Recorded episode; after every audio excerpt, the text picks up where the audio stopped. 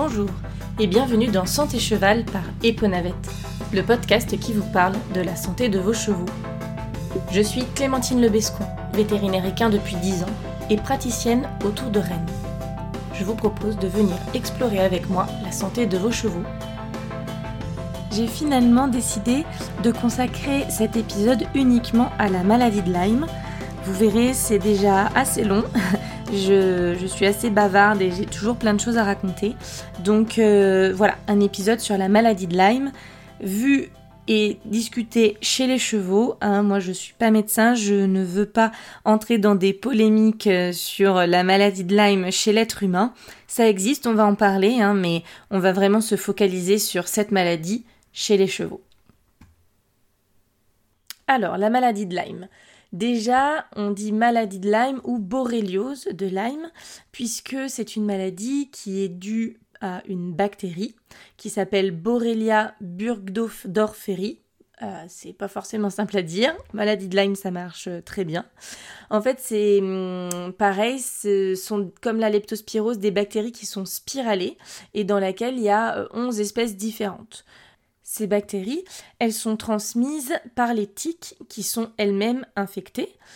Euh, et en plus particulièrement, elles sont transmises par les tiques de la famille des Ixodes et en Europe les Ixodes ricinus, c'est-à-dire euh, les tiques du bétail type mouton ou aussi de la faune sauvage comme euh, les cervidés.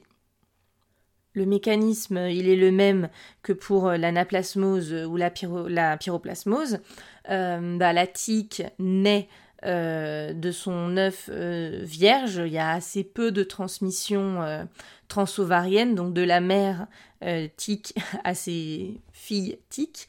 Mais en fait, elles vont s'infecter en faisant des repas chez des animaux sauvages qui sont eux infestés par la maladie de Lyme, enfin la Borrelia, et euh, ensuite elles vont transmettre lors d'un repas sanguin cette bactérie euh, aux animaux euh, qu'elles vont piquer, comme par exemple les chevaux, mais également les chiens, les chats, les bovins et les humains.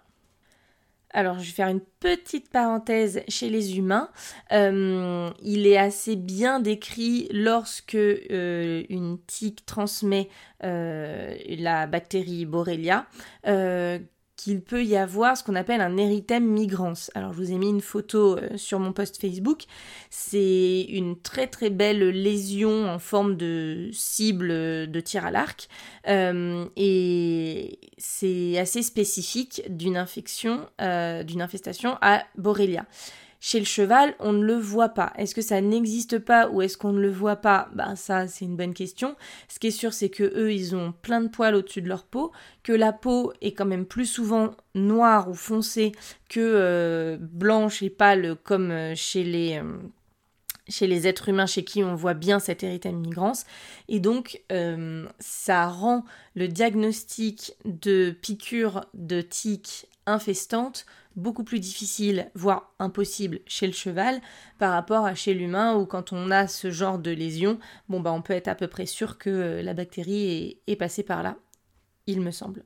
Encore une fois, euh, sous réserve euh, que des collègues médecins me contredisent, mais chez, l'être humain, c'est, il me semble assez bien décrit.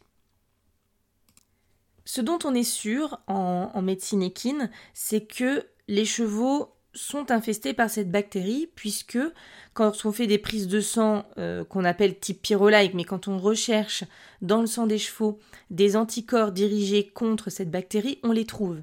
Donc forcément, les chevaux rencontrent cette bactérie, donc forcément, ils sont infestés par les tiques.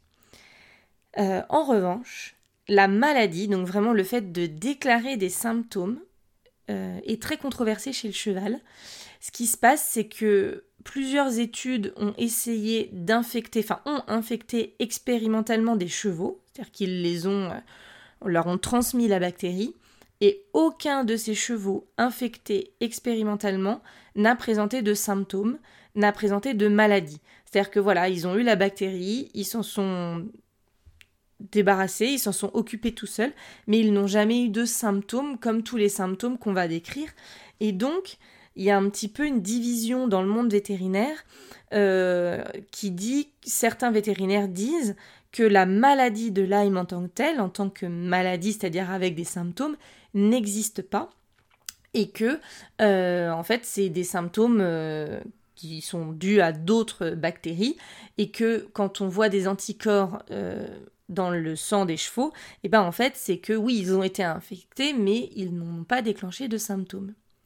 Et ça c'est d'autant plus sujet à question que souvent les tiques, donc qui sont les Ixodes ricinus en Europe encore une fois, eh bien sont co-infectées, c'est-à-dire que elles sont infectées avec euh, la Borrelia, mais également avec des bactéries de type anaplasmose, enfin anaplasma dont on a parlé euh, dans l'épisode précédent, qui pour le coup euh, fait quand même des signes cliniques parfois quand elle en fait et qui sont ben comme toutes les maladies pyrolaques dont on parle depuis le début de cette série, non spécifiques en fait, de la fièvre, de l'abattement, de l'anorexie, des amaigrissements, et donc en fait on ne peut pas dire avec certitude que la maladie que le cheval est en train d'exprimer soit due à 100% à la Borrelia. Et c'est pour ça que euh, vous pourrez entendre peut-être des vétérinaires euh, dire que la maladie de Lyme n'existe pas chez le cheval. Si on considère qu'elle existe, alors là pour le coup je vais vous parler de mon expérience très personnelle, il n'y a aucune étude derrière. J'ai quand même eu euh, deux cas là dernièrement de chevaux euh, avec des signes cliniques qui étaient très variés. Euh, je pense à un en particulier qui boitait assez fort, de manière alternée d'un membre puis l'autre. Bien évidemment, euh, on a fait, c'est un diagnostic qu'on dit d'exclusion, c'est-à-dire qu'on a cherché tout avant, euh, avec des radios, des échos, euh, on n'a vraiment rien trouvé. Et au bout de quelques semaines, ben voilà, la maladie de Lyme est arrivée dans les hypothèses diagnostiques. on a fait la prise de sang il y avait une forte charge en, anticorps. Il a été décidé, euh, en accord avec les propriétaires bien évidemment, de traiter pour la maladie de Lyme. Et il se trouve qu'après, ben, le cheval a été beaucoup mieux. Attention, ce n'est absolument pas une démonstration scientifique que je viens de vous faire, c'est juste un seul cas détaillé, mais qui fait que mon sentiment à moi très personnel, c'est qu'il ne faut pas euh, balayer d'un revers de main l'existence de la maladie de Lyme. Il y a quand même des chevaux qui sont infestés, qui ont un fort taux d'anticorps dans le sang, et donc il faut euh, ben, le prendre en compte et, euh, potentiellement traiter cette maladie. Après, je suis souvent assez honnête avec mes clients, c'est-à-dire que on met en place le traitement, si ça fonctionne, c'est tant mieux, et si ben ça a fonctionné sur autre chose que la maladie de Lyme, autre chose qu'on n'avait pas trouvé, mais que le cheval en est guéri, bon, et eh ben finalement, est-ce que c'est très grave de savoir et d'être sûr à 100% scientifiquement que c'était bien la maladie de Lyme? L'essentiel, il y a un moment, c'est aussi de soigner le cheval, de le traiter, et puis ben tant pis si euh, scientifiquement et, et très très très de manière très cartésienne, bah, on n'a pas prouvé euh, à 200% que c'était bien cette bactérie-là en particulier qui était la cause du problème. Mais donc, dans les signes cliniques qu'on retrouve pour cette maladie de Lyme, a priori dans tous les cas, on commence par des signes non spécifiques, encore une fois, fièvre, abattement, anorexie. Et puis ensuite, pour la maladie de Lyme un peu plus spécifiquement, et souvent ça vient après, il y a des raideurs locomotrices, on peut avoir ce qu'on appelle des arthrites, donc des inflammations des articulations, des boiteries euh, intermittentes, changeantes, des fourbures, des uvéites antérieures. Les uvéites, euh, on en a j'en ai un peu parlé dans l'épisode précédent sur la leptospirose, hein, donc euh, voilà, des anticorps qui viennent se mettre dans la, chambre antérieure de l'œil et qui déclenchent des, des à répétition. C'est quand même beaucoup plus décrit avec les anticorps contre la leptospirose plutôt que contre la borréliose. Et puis, bah, comme je vous en parlais tout à l'heure, on peut avoir des signes qui sont aussi variables quand on a des co-infections euh, de la Borrelia et de l'anaplasma, par exemple, qui vont bah, potentialiser ou euh, mutualiser dans tous les cas les signes cliniques, ce qui fait que bah, on, continue à être dans des, maladies qui sont euh, pas simples et, on appelle pléomorphes, donc qui ont plusieurs formes en fait. Donc c'est pas, encore une fois, des maladies simples à diagnostiquer et, la suspicion n'arrive pas tout de suite euh, quand, on, quand on en a.